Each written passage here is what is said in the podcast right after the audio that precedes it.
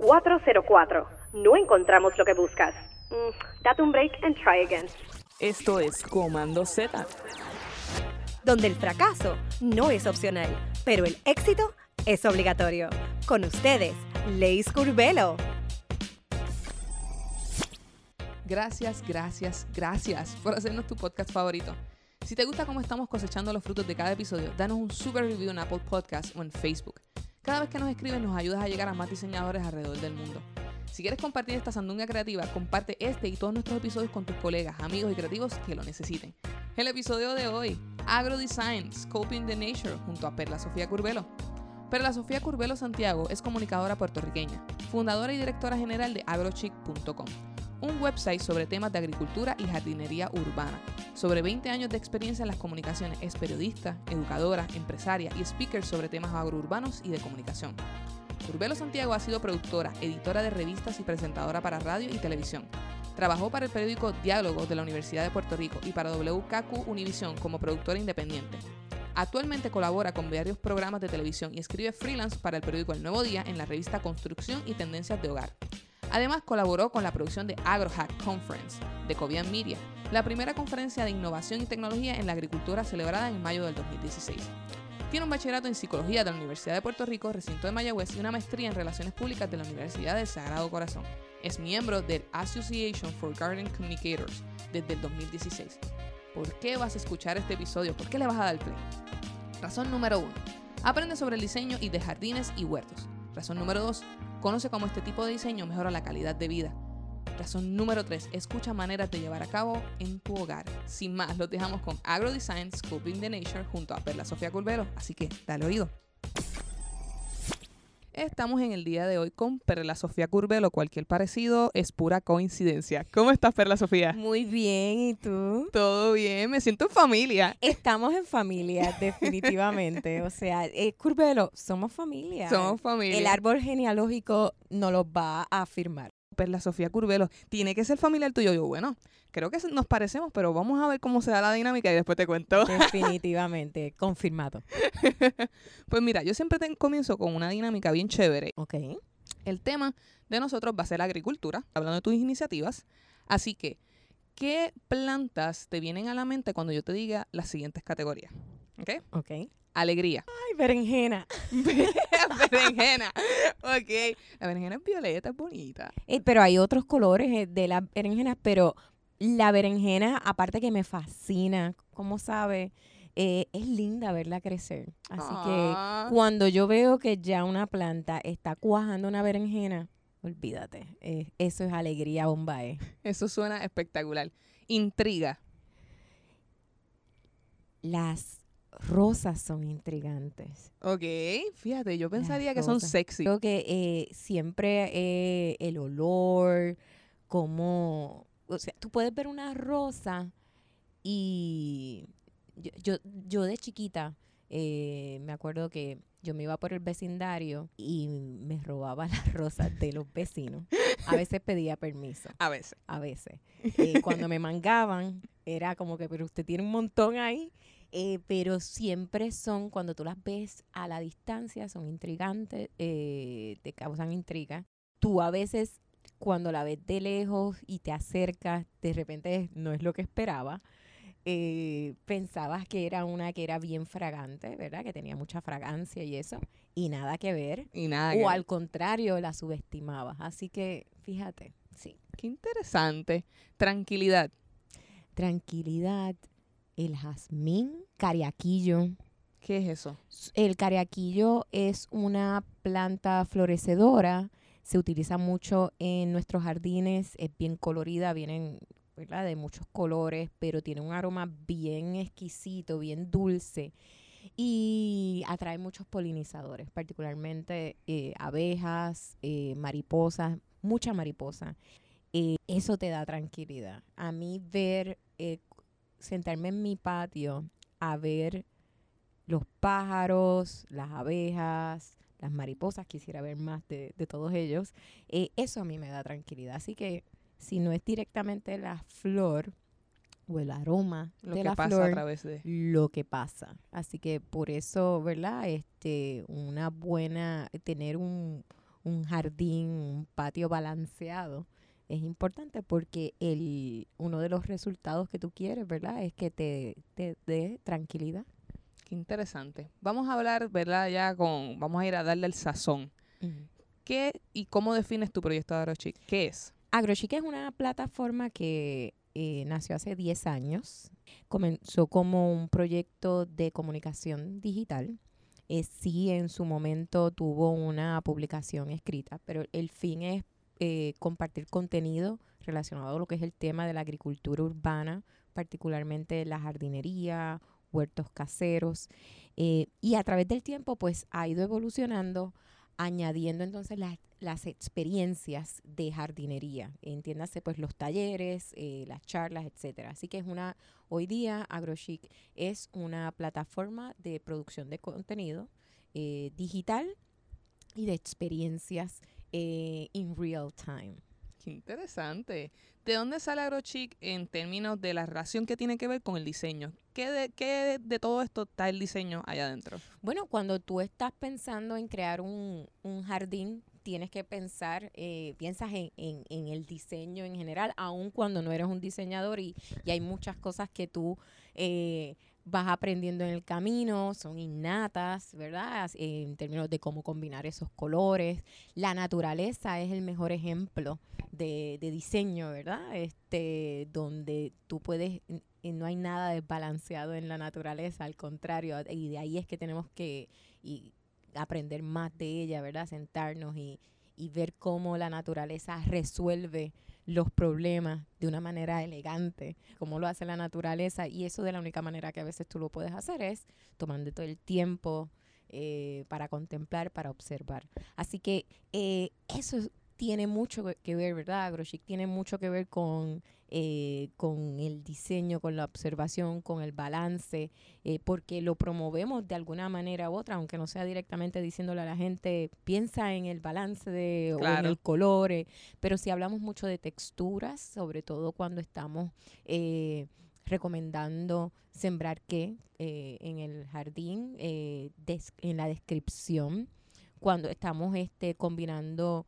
colores. Eh, hay personas que le gusta pues tener una combinación de muchos colores eh, y hay otras personas que le gusta entonces eh, jugar con los mismos tonos, tener un jardín monocromat, monocromático. Exacto, monocromático. se me fue la palabra. Monocromático. Exacto, te la dejo a ti ahí para que... y, y de hecho el otro día estaba haciendo un pequeño jardín de rocas y una de las cosas que estaba sembrando era una, ¿qué, planta era? Una begonia y la estaba combinando con un tiesto del mismo color. Entonces una amiga me, me dice, fíjate, hubieras puesto una, eh, lo hubieras puesto en otro tiesto para que hiciera contraste. Y yo decía, fíjate, me, me gusta eh, mantenerlo así en los mismos colores porque entonces así tú puedes este eh, ¿verdad? No sé, se ve bonito también. Claro. Y entonces tenía, eh, usé un tiesto burgundy porque la, la era lo que tenía en casa y también este tenía esa begonia reds que es una el patrón de la hoja es color un rojo intenso color sangre y tenía unos unas tonalidades plateadas, pero básicamente una planta, ¿verdad? Colorada, como lo dice. Entonces, estaba utilizando unas piedras, eh, unos chinos, pero eran eh, como un rosado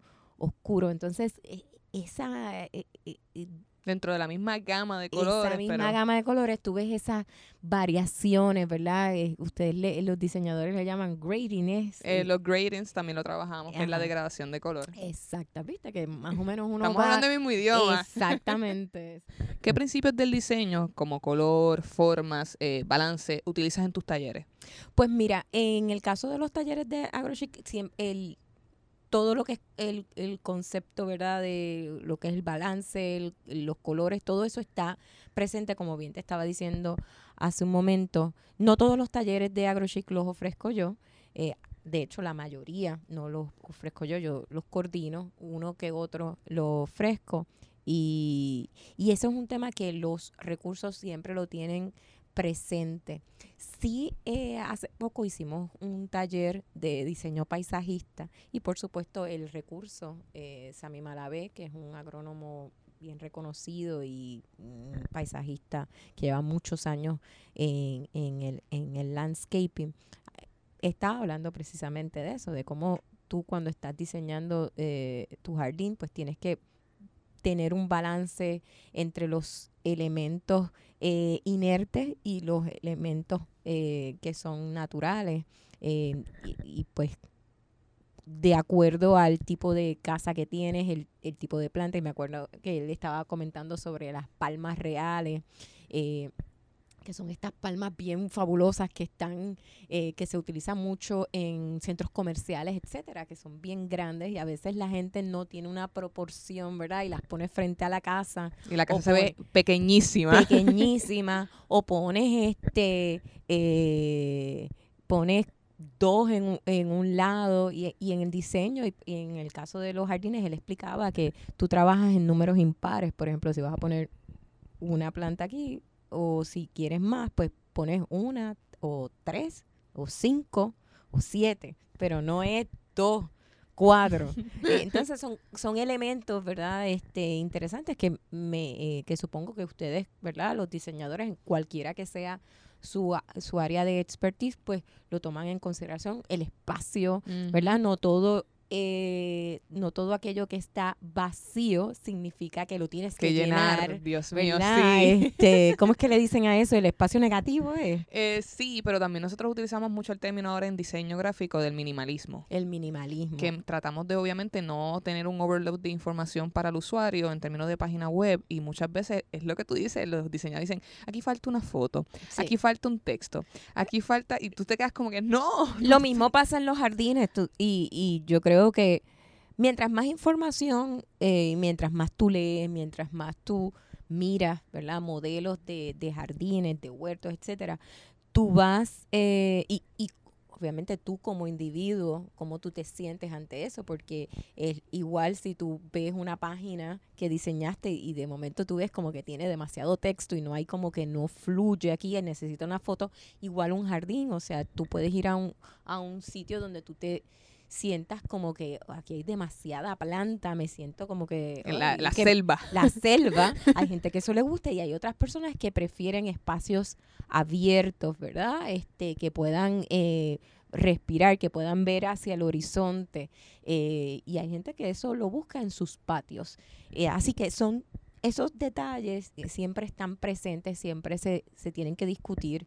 Y, y lo más importante es que tú siempre seas parte de esa ecuación, ¿verdad? De, en esa búsqueda de, de, del diseño. O sea, tienes que diseñar para ti, para lo que quieres y, y que tenga una funcionalidad estuve verificando en algunos de, de, tus talleres que me llamaron muchísimo la atención. Espero coger uno contigo. Sí. Y uno de los más que me llamó la atención fue el de jardinería para familia y escuela. Ah, ese es nuevo. ¿Cómo, ¿Cómo esto permite el disfrute del diseño paisajista, pero de una manera en que todas las comunidades se puedan ver beneficiadas y un colectivo saque provecho de eso a través del diseño? Pues fíjate, este es un taller que estoy coordinando en conjunto con un proyecto que se llama Kale Mamá, que son este del área oeste y son estas dos profesionales, Lauren y Elena, que ellas se especializan en la educación agrícola para niños y niñas. Así que estamos, eh, esto es un taller para adultos, eh, para que vengan a sembrar, vengan a aprender sobre estrategias de eh, estrategias que puedan aplicar entonces con sus estudiantes, pero también para padres y madres que están buscando actividades y los abuelos para sus pequeños. Y por supuesto, eh, el tema del diseño es importante aquí porque tú tienes que entonces crear eh, no solamente unas actividades, unas dinámicas que los adultos eh, disfruten, pero entiendan entonces el proceso para poderlo entonces aplicar con los más pequeños, ya sea que tienen tres años, ya sea que tienen cinco, ya sea que tienen once. Entonces, ¿cómo tú ajustas cada una de estas actividades? Y, eso es necesario eh, tú entender bien cualquier tipo de, actividad eh, de siembra eh, para tú poderla ajustar, ya sea que la estás simplificando o que la estás entonces complicando más para, propósitos, e- exacto, para el propósito educativo y de que eh, el niño o la niña pues eh, cada vez pueda ser entonces más independiente. Entonces, son actividades que en cualquier escenario, escuela, hogar, comunidad, dependiendo dónde la, el adulto esté trabajando. Hay muchas personas que no tienen un patio, no tienen un huerto, pero participan de actividades escolares, que hay un huerto escolar, eh, que hay un huerto comunitario. Pues eh, cuando ya tú tienes ese conocimiento, eso te va a ayudar entonces a ajustarlo, adaptarlo a las circunstancias. Y yo creo que lo que hablábamos ahorita, ¿verdad? De, de prestarle atención a la naturaleza, eh, donde de acuerdo a cuáles sean las circunstancias, esa planta, ese animal que, que es parte de, de ese ecosistema se adapta. Y nosotros nos toma más tiempo adaptarnos a, Ujú. la- a, a las circunstancias. A veces estamos quejándonos, quejándonos y mira, una vez ya tomamos la decisión de que, ok, pues entonces decimos, ay, esto es tan sencillo, si yo lo hubiera hecho antes.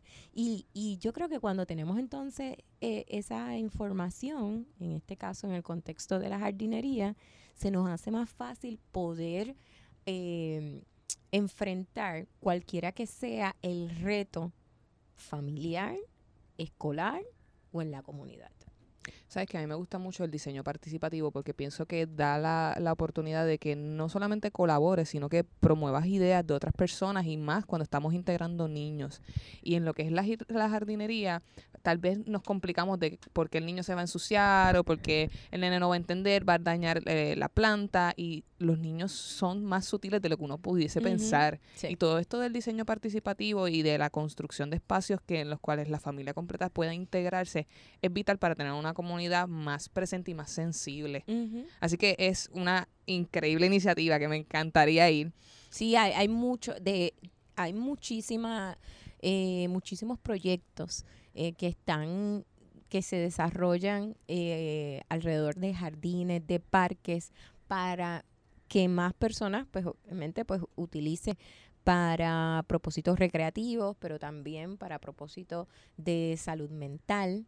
eh, y que haya un hands-on, ¿verdad? Que no solamente estés ahí utilizando, ¿verdad? Camines por el parque, pero también entonces te sientas interesado en, en formar parte del mantenimiento de esos espacios verdes, porque uno de los problemas principales que, que tenemos, no solamente en Puerto Rico, sino en cualquier parte del mundo, es el mantenimiento de edificios, el mantenimiento de los espacios verdes. Entonces, si tú quieres ser parte de una comunidad, una de las de las formas más, este, yo digo que más sencillas es hacerte responsable también, no solamente que tú eh, ayudes en que no ensuciar el área o si ensuciaste, pues recoger y llevártelo, pero también eh, eh, tomar una responsabilidad en, en, en, en ese espacio para que otros también lo respeten, etcétera. Pasa lo Y- mismo y ayuda mucho, sobre todo cuando no hay chavos para pagarle a tanta gente, pues mientras más personas de manera voluntaria lo puedan hacer, pues ayuda. Pasa lo mismo con las páginas web. Una vez un diseñador la crea, eh, si no se le dan los updates necesarios, muere.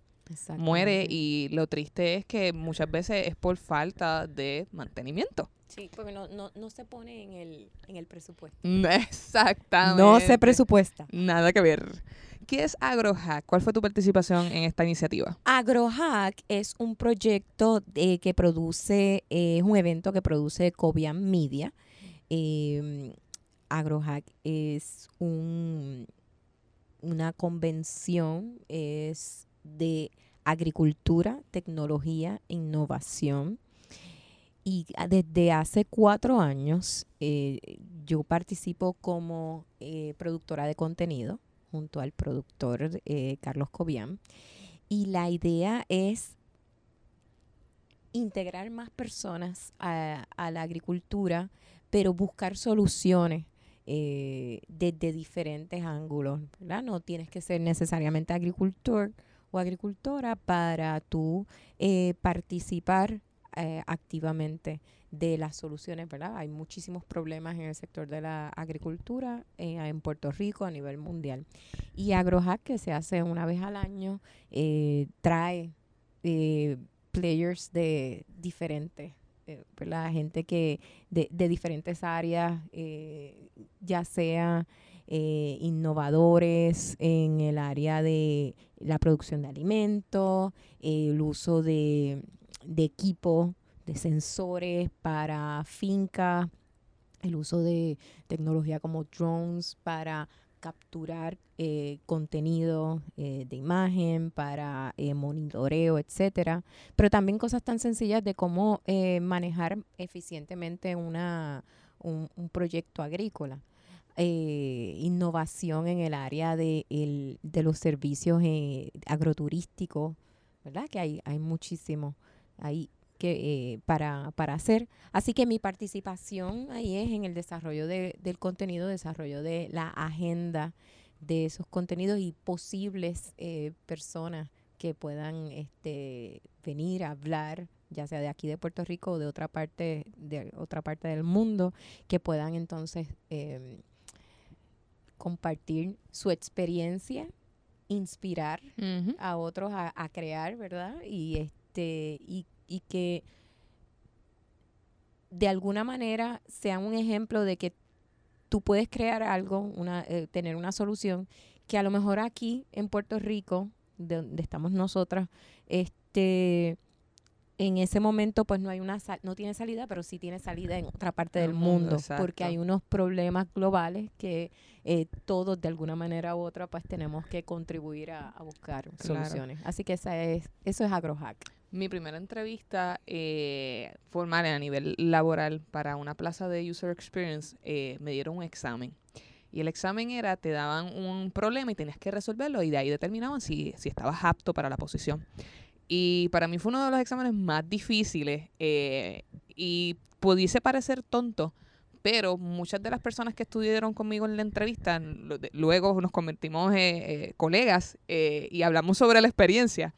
Y fue que nos decían, ok, no tienes límite de budget, eh, puede ser cualquier idea. Tienes que resolver un problema de riego en un jardín.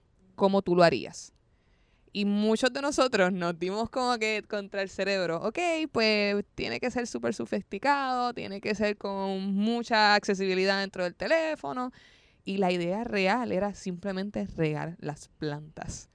Y uno parecería, o sea, puede parecer muy tonto, pero es bien interesante cómo podemos contribuir de una manera simple a problemas simples que realmente escalan posteriormente a problemas dentro de comunidades o dentro de países. Yo creo que cuando escasean los recursos es cuando más creativo puedes ser.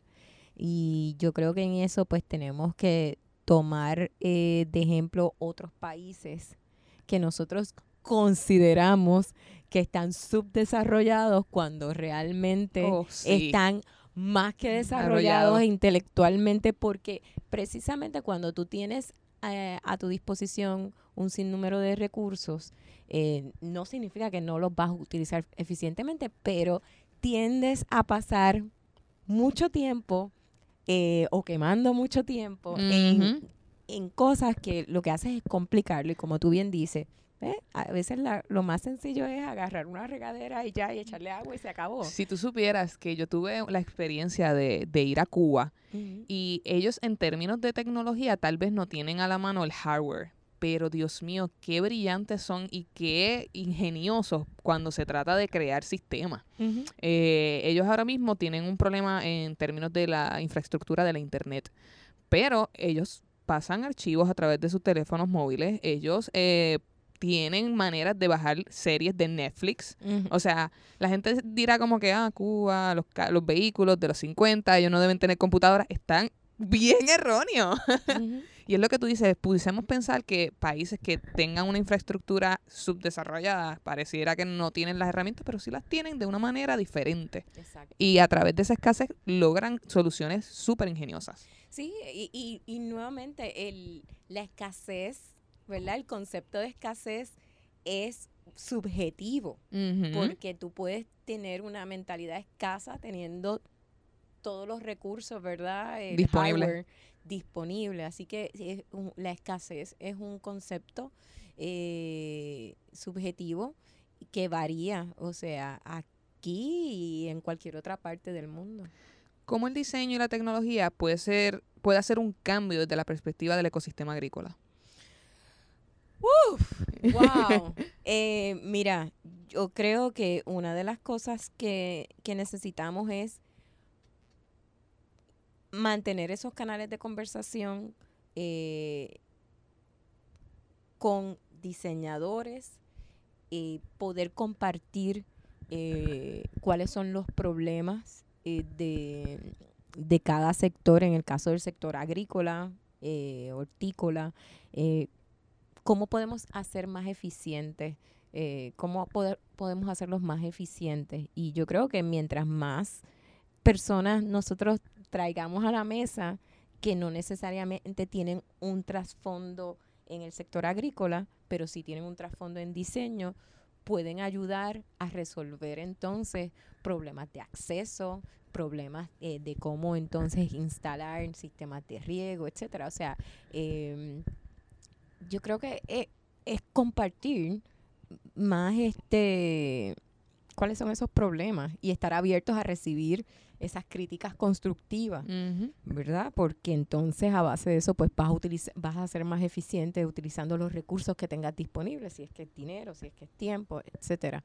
Así que yo creo que eh, hay que empezar por ahí. eh, en, en la conversación, en tener canales abiertos, en, en buscar afuera de tu círculo, de el ecosistema de la agricultura, ¿verdad? Este, y un ecosistema, cualquiera que sea, eh, que es un- un ecosistema saludable, involucra, ¿verdad? Gente de, de otros De otras eh, vertientes. de otras vertientes para poder entonces eh, a- tener soluciones, que es lo que estamos buscando. Nosotros tenemos una sección que se llama Fallando en lo fácil. Ujú. ¿Cuál tú crees que son los errores más comunes que la gente comete cuando desea hacer su primer su, su huerto, cuando desea diseñar su huerto? No está, no incluirse en la ecuación.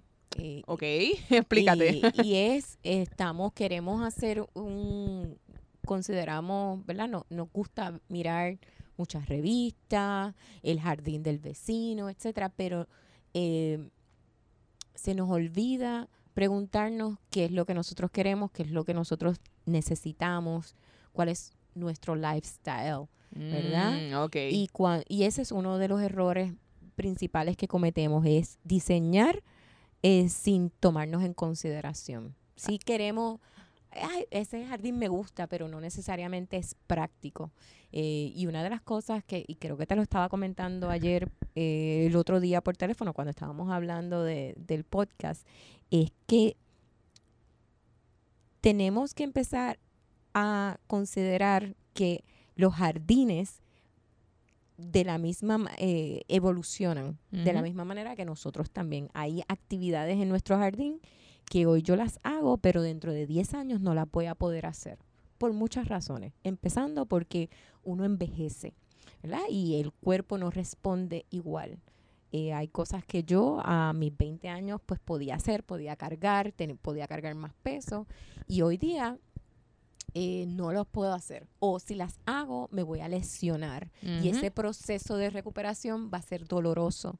Y esas son cosas que nosotros tenemos que considerar cuando estamos diseñando, ¿verdad? Este, un jardín o estamos planificando un jardín y lo vamos a hacer en colaboración con un landscaper. Y obviamente un landscaper eh, que sabe eh, eh, te va a hacer toda esa serie de preguntas porque la idea no es solamente que eh, obtener un producto que sea estético, sino que sea un producto que sea funcional. ¿verdad?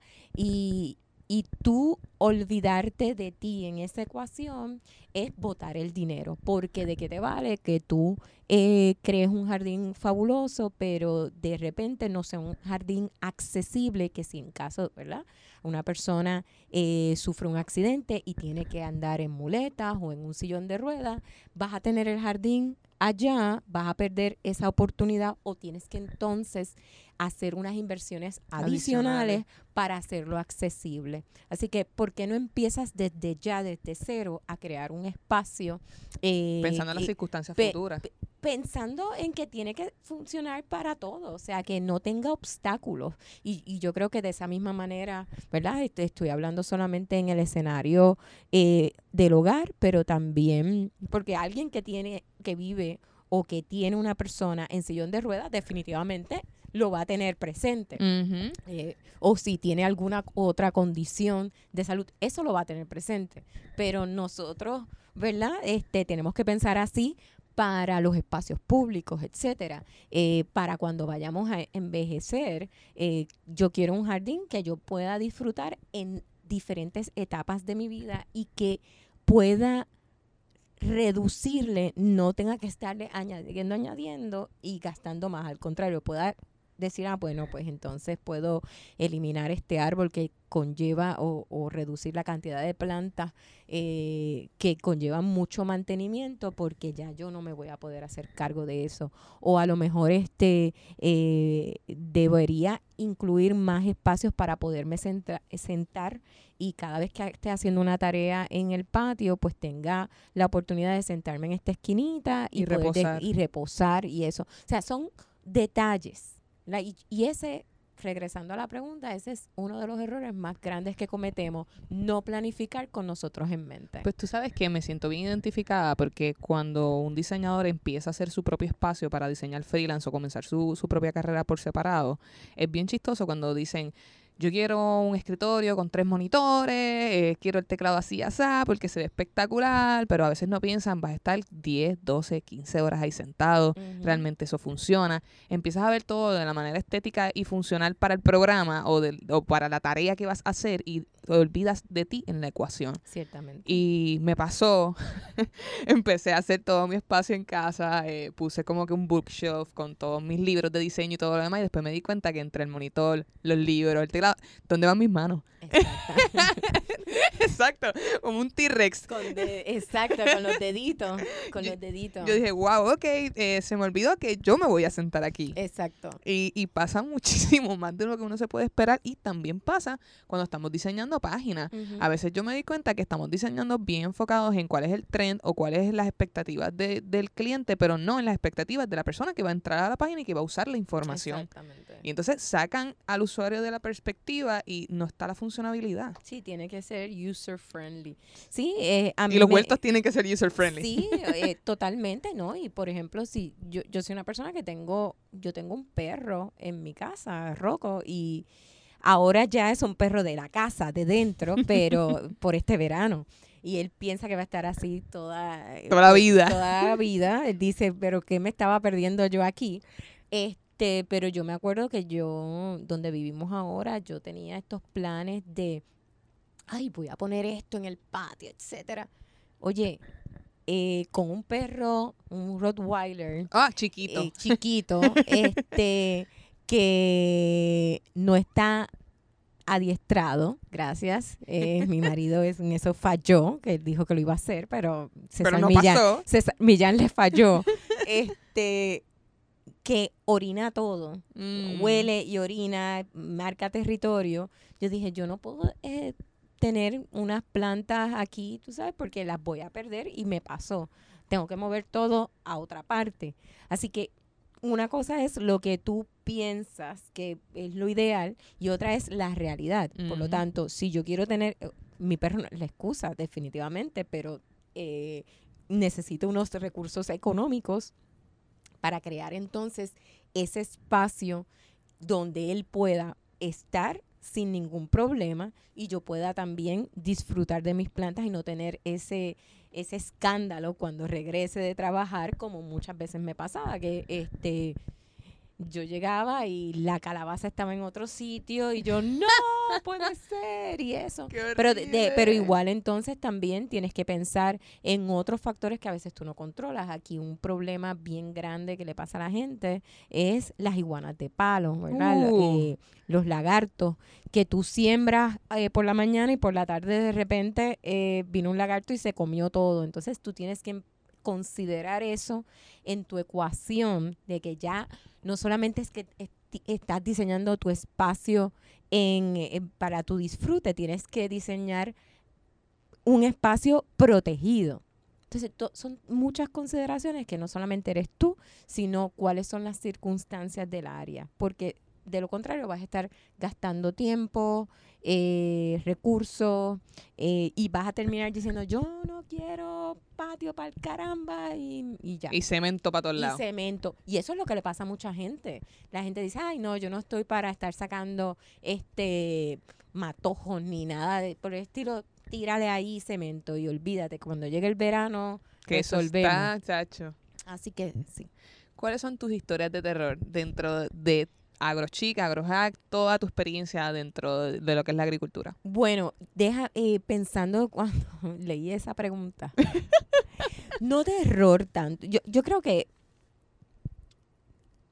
tú, cuando tú estás trabajando para alguien, tú no quieres quedar mal. Tú, Claro. tú siempre estás como que lo que yo sé será suficiente. Y en este caso, tú tienes uno que entender que en el caso de la siembra, y dependiendo también la experiencia y eso, y, y, ¿verdad? yo no soy landscaper, pero eh, tú quieres que si alguien te está pagando para darle algún tipo de consultoría, etcétera, que haya una satisfacción, que la, la persona vea luz al final del túnel.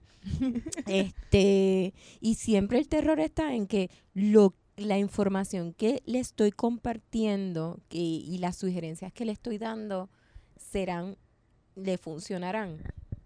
Hay cosas que tú no puedes controlar y pues tú tienes que hacer las paces con ellos. Sí me acuerdo que hace varios años yo eh, trabajé por un tiempo en una escuela elemental y era la encargada, era la facilitadora del huerto escolar. Entonces era la primera vez que yo trabajaba en un ambiente formal, donde no solamente tienes que crear el currículo para pues asegurarte de que estás cumpliendo con unas normas académicas, unas, eh, unos requisitos académicos, pero también que estás ofreciéndole eh, una experiencia recreativa interesante. Tú lo menos que quieres es que ese niño o niña vaya a la casa y tú sabes, ah, ese, ese huerto es una porquería. Lo que Es sea". aburrido. Pues eh, para mí, yo me acuerdo que yo estaba aterrorizada la primera vez que sembramos eh, y todo. Y yo decía, Dios mío, que por lo menos podamos cosechar algo al final del semestre. Que podamos cosechar algo al Que final se del dé semestre. algo, que es una hojita. Que se dé aunque sea una berenjena. Ese era mi terror, tú sabes. este Porque ya después que, se te, que puedes cosechar algo, todo, todo está tranquilo. Sí, sí, Eh, sí. o sea, algo se dio. algo se dio. Y a- afortunadamente, tuvimos que bregar con iguanas y todo eso, pero afortunadamente pudimos hacer un, un mercado escolar y vender repollo, este, Qué cosechamos berenjenas, cosechamos algunos otros productos. Me hubiera encantado poder cosechar más cosas, pero eso fue, me acuerdo que eso era algo que yo me, me ocupaba mucho. Tenías Eh, pesadillas. sí, literalmente. Aparte de, de las pesadillas de los lagartos, de que tú decías que en un momento dado tuvimos que, que cubrir con una verja el área Wow. de los cajones porque era, era imposible. ¿Qué aprendiste de esa experiencia a pesar de que te dio pesadillas? Dejar ir. Hay cosas que tú no puedes controlar en la naturaleza, en el patio, en el huerto. Hay cosas que se te dan, hay cosas que no. Eh, hay un año que va a estar bien, que vas a producir algo, hay otros años que no. Eh, tú tienes que, nuevamente, cuando tú estás considerándote en esa ecuación, tú hay cosas que tú vas a poder dominar y hay cosas que tú dices, tú sabes que esto no es para mí. Eh, lo, lo empecé, lo entendí también hace un tiempo con un bonsai. Eh, tuvimos en, en diciembre pasado una, un taller de bonsai y me llevé uno para practicar en casa. Dije, no, esto no es lo mío. Y así pasa con mu- muchas otras cosas. Eh, porque te gusten las plantas no significa que vas a ser bueno o buena en todo. Así que eh, eso pues fue algo que, que ¿verdad? Me, me validó. Igualmente no todo lo que yo siembro, en, o sea, yo no siembro tanto como quisiera y hay unos frutos que a mí No, se, me dan. dan y siempre lo intento por aquello de, pero el tomate a mí, pues, nada que ver.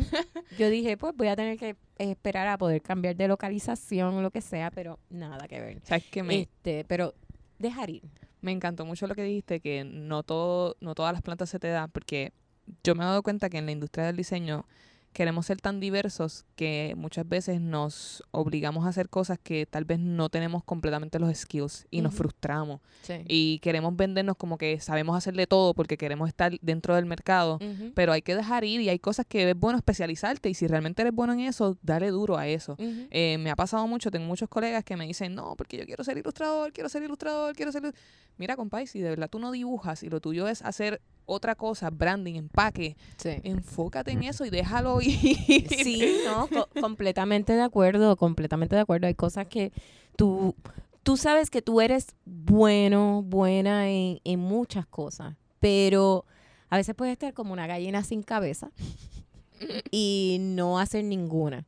Em, una de las cosas que yo me acuerdo que yo eh, con lo de AgroChic, eh, yo dije, tú sabes que a mí me encanta escribir, eh, quisiera escribir más, no puedo hacerlo tanto como quiero tampoco, eh, porque pues está la parte del negocio, que y, pero sí algo que siempre desde chiquita yo he disfrutado es coordinar actividades. Y yo dije, ¿Ves que yo somos voy- familia? es- exacto, validado. Este, así que yo dije, los talleres. A mí me encanta coordinar y, y crear esas experiencias. Me encanta ver la gente socializar. Me encanta ver la gente disfrutar, aunque sea par de horas eh, sembrando, porque yo sé cuáles son los, los efectos, ¿verdad? Los vivos. Y, y la plataforma de AgroChic eh, promueve eso, bienestar, eh, salud y sobre todo para la salud mental. Por lo tanto, yo quiero crear más de ello.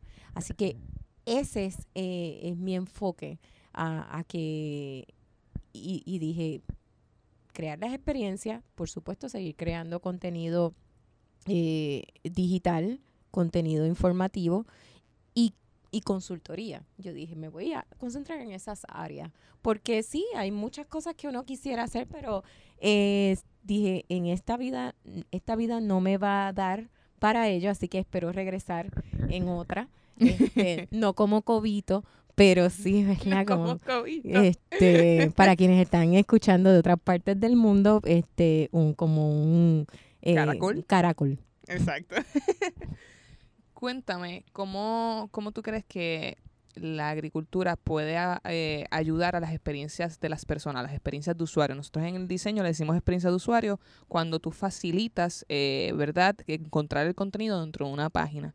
¿Cómo los jardines, eh, la agricultura, eh, facilitan las experiencias de las personas y la convivencia de las personas? Pues fíjate, ahora mismo hay una tendencia en la isla de más fincas, haciendas, abriendo espacios para que la gente venga a, a disfrutar, ¿verdad? Este, de, y a conocer más de los procesos, de cómo es el proceso de la recolecta de café, otros frutos, ¿verdad? Este, y cada vez más estamos viendo que hay dueños de fincas que ya no están usando la finca simplemente para la producción del alimento, sino también entonces para eh, crear una experiencia informativa de conocimiento y recreativo. O también porque están viendo que hay dinero, ¿verdad? Hay una, es una forma también de tener un- una entrada adicional eh, de dinero en, en ese proceso y para poder vender su producto. Porque eh, la finalidad también, cuando tú traes a alguien a, a tu finca, es que si tú estás produciendo un café, al final la gente venga y se eh, compra y se lleve ese café. Claro. Y ese es el, uno de los propósitos de los proyectos agroturísticos, eh, que la gente tenga una experiencia fabulosa, pero también entonces que pueda consumir más de los productos que se producen eh, localmente. Así que esa es una manera en que cada vez más eh, estamos viendo que el sector de la agricultura eh, se está beneficiando de, de poder entonces eh, añadir experiencias agroturísticas. Igualmente en el caso de los jardines, yo creo que ahí tenemos mucha oportunidad en nuestro país y, va de la mano también con el diseño y el diseño paisajista de cómo creamos experiencias donde la gente pueda visitar eh, comunidades que sean eh, que están eh, creando jardines especiales para que la gente venga y vea, eh, ¿verdad? Y pueda recorrer dos o tres calles o, o toda la urbanización mirando esos jardines. Eh, hay muchísimos ejemplos en otras partes del mundo. Yo recuerdo Eh, hacer eso en Navidad para ver las luces navideñas. Yo no sabía que lo estaban haciendo con los jardines. Sí, yo también. Aquí yo estoy interesadísima en que se promuevan lo que es el garden tourism. Em, en, eh, hace dos años estuve en Buffalo, Nueva York, y Buffalo tiene el, gardening, eh, el, el garden walk más grande de los Estados Unidos, y lo hacen siempre el último fin de semana de julio. Este año cumplen 25 años y Wow. quisiera ir para allá, pero no voy a poder ir. Ah. Pero eh, pueden, este, pero hemos escrito sobre esa experiencia y empezaron así, empezaron con cinco, diez casas donde tú arreglas tu jardín, la gente misma diseña, no necesariamente es un eh, landscaper que viene a, a hacer esos arreglos, eh, la gente va sembrando de, acuer- de acuerdo a sus gustos, de acuerdo al espacio que tienen disponible.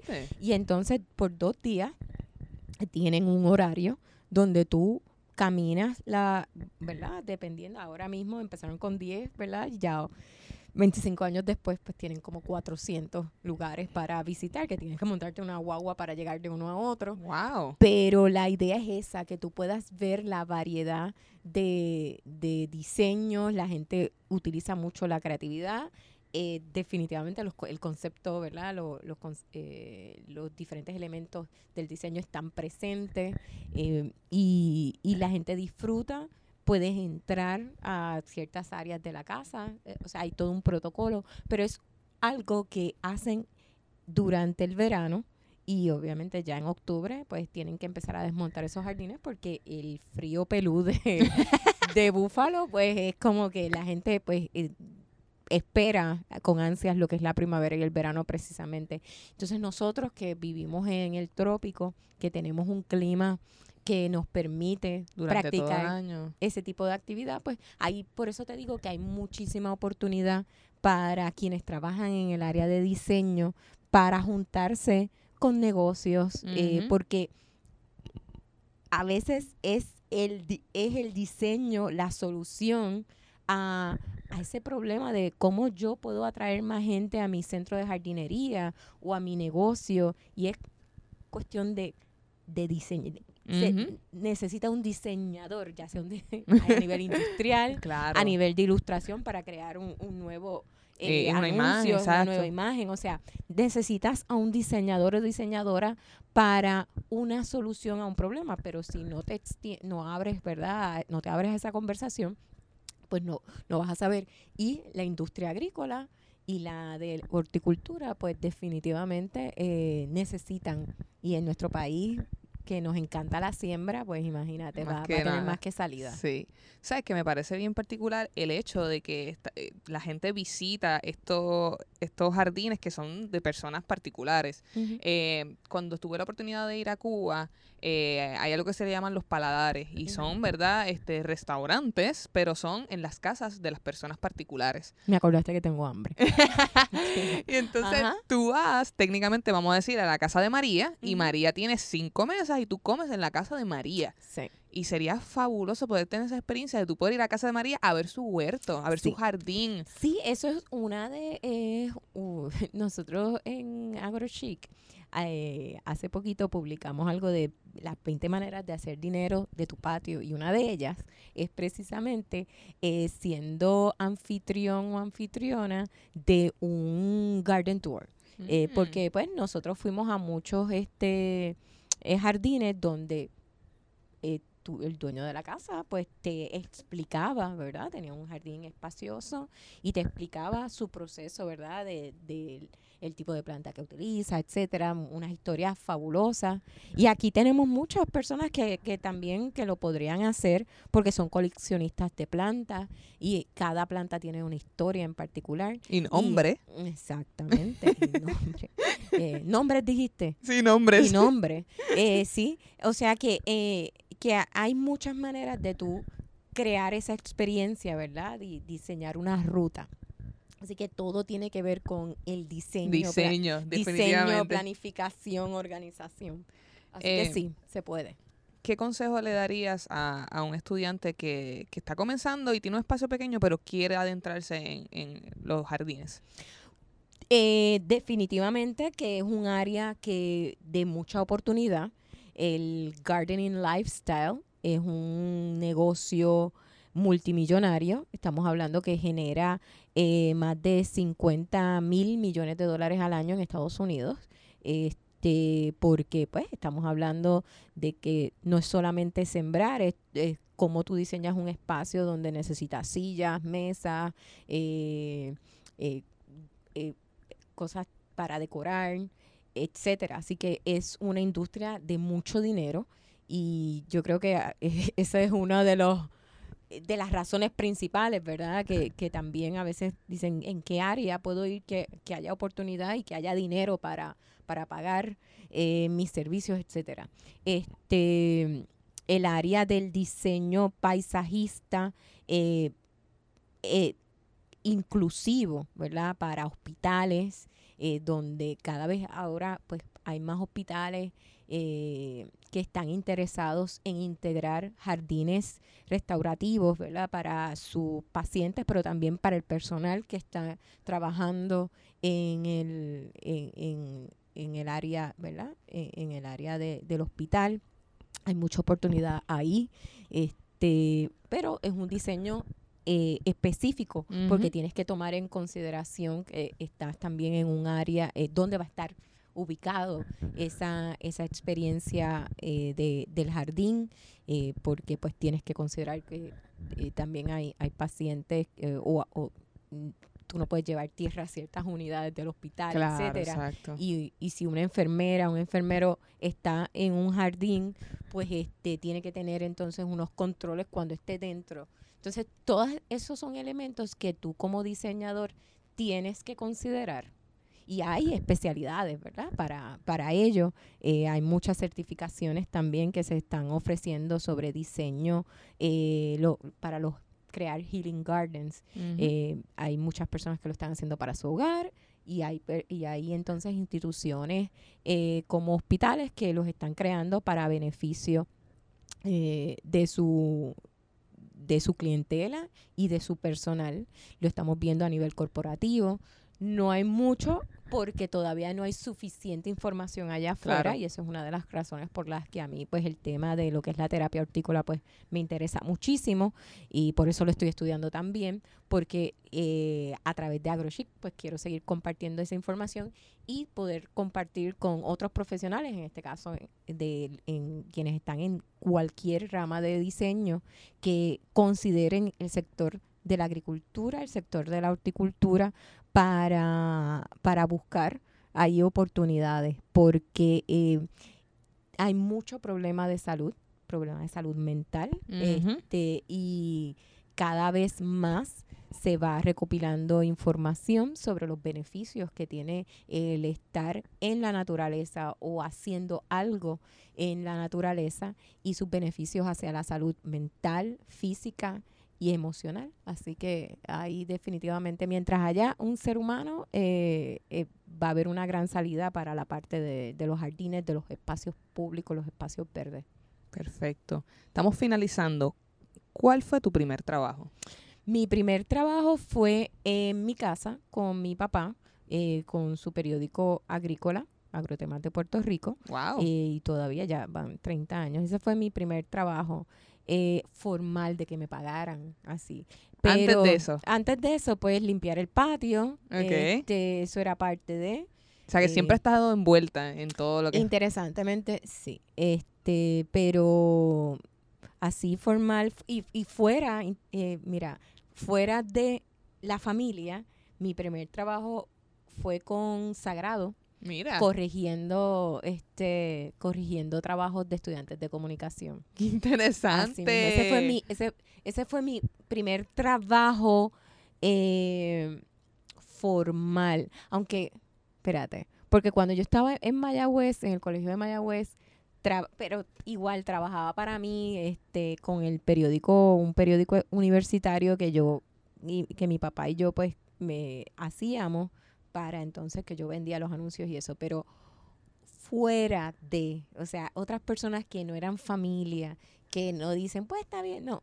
O sea, Exacto. Tienes que pasar por esa formalidad. Sagrado Corazón fue el primer trabajo Y que- corrigiendo. ¿Y qué aprendiste de eso que lo estás aportando ahora a tu trabajo actual? Eh, definitivamente trabajar con lo que es este los deadlines, que es bien importante, ser responsable, eh, aceptar la crítica, Este, entender qué es lo que necesita tu cliente, ¿verdad? Seguir instrucciones, esencial. Este, y a presupuestar. Ese cheque me tiene que durar buen rato. Exacto. Así que sí. Muchas gracias por tu participación y por toda la información tan útil que nos has dado hoy. Muchísimas gracias por la invitación. Será hasta la próxima. Claro que sí. Puedes buscar más episodios a través de nuestra página web comanzetapodcast.com o seguirnos a través de Facebook, Spotify o desde tu iPhone en la aplicación Podcast como Coman Z Podcast y también desde tu Instagram como Coman Z Podcast PR. Coman Z es traído a ustedes gracias al Museo de Arte y Diseño de Miramar, Sorry Rep by Alice Cabrera, Colmena 66 y Piloto 151. Las opiniones vertidas en este programa son de exclusiva responsabilidad de quienes las emiten y no representan a Coman Z Podcast ni a sus auspiciadores.